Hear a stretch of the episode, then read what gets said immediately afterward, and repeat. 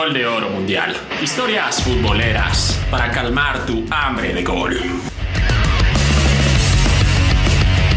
El 27 de julio de 1965 nació en Luque, Paraguay, José Luis Chilaver, icónico portero de la década de los 90 y principios de este siglo. Gran atajador, pero aún mejor cobrador de pelotas quietas y dueño de una personalidad que hacía mella en sus rivales. Me parece bárbaro que Navarro Montoya diga que Chilaver es un Fiat 600, pero lo que está equivocado él es que yo soy un Fiat 600 con, con motor de Fórmula 1. Él será un Mercedes modelo 54 que está fuera de onda. Chila surgió del equipo de su ciudad, Sportivo Luqueño, con el que debutó como profesional a los 18 años en un partido de Copa Libertadores ante Olimpia. Posteriormente sería transferido al Club Guaraní, con el que consiguió su primer título de primera división.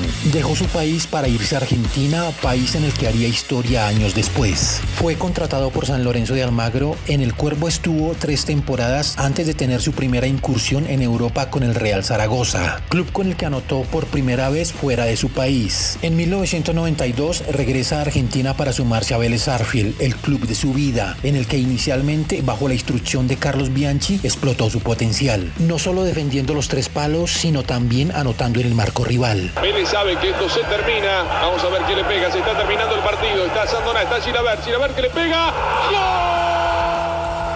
Su balance en el cuadro de Liniers no pudo ser mejor, tanto a nivel colectivo como individual. Cuatro campeonatos de primera división, una Copa Libertadores, Copa Intercontinental, Supercopa y una Recopa Sudamericana. Además de ser reconocido tres veces el mejor portero del mundo por la Federación Internacional de Historia y Estadística del Fútbol. En ese lapso, además se consolidó como titular indiscutible de su selección a la que ayudó a clasificar a los mundiales de 1998 y 2002.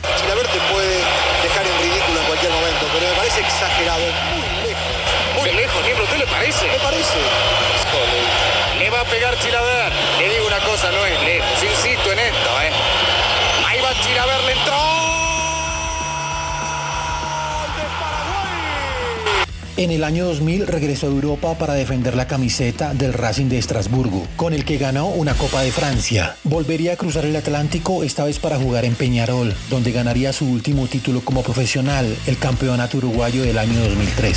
Se retiró en 2004 con Vélez, el club de sus amores, siendo entonces el arquero más goleador en la historia del fútbol con 62 goles. Hoy en día es el segundo, solo detrás del brasilero Rogerio Ceni. Actualmente es reconocido como uno de los máximos referentes de la historia del fútbol paraguayo. Uno de los mejores arqueros sudamericanos de todos los tiempos y junto con Carlos Bianchi es el mayor ídolo histórico de Vélez Arfiel. Este fue un informe de Gol de Oro Mundial.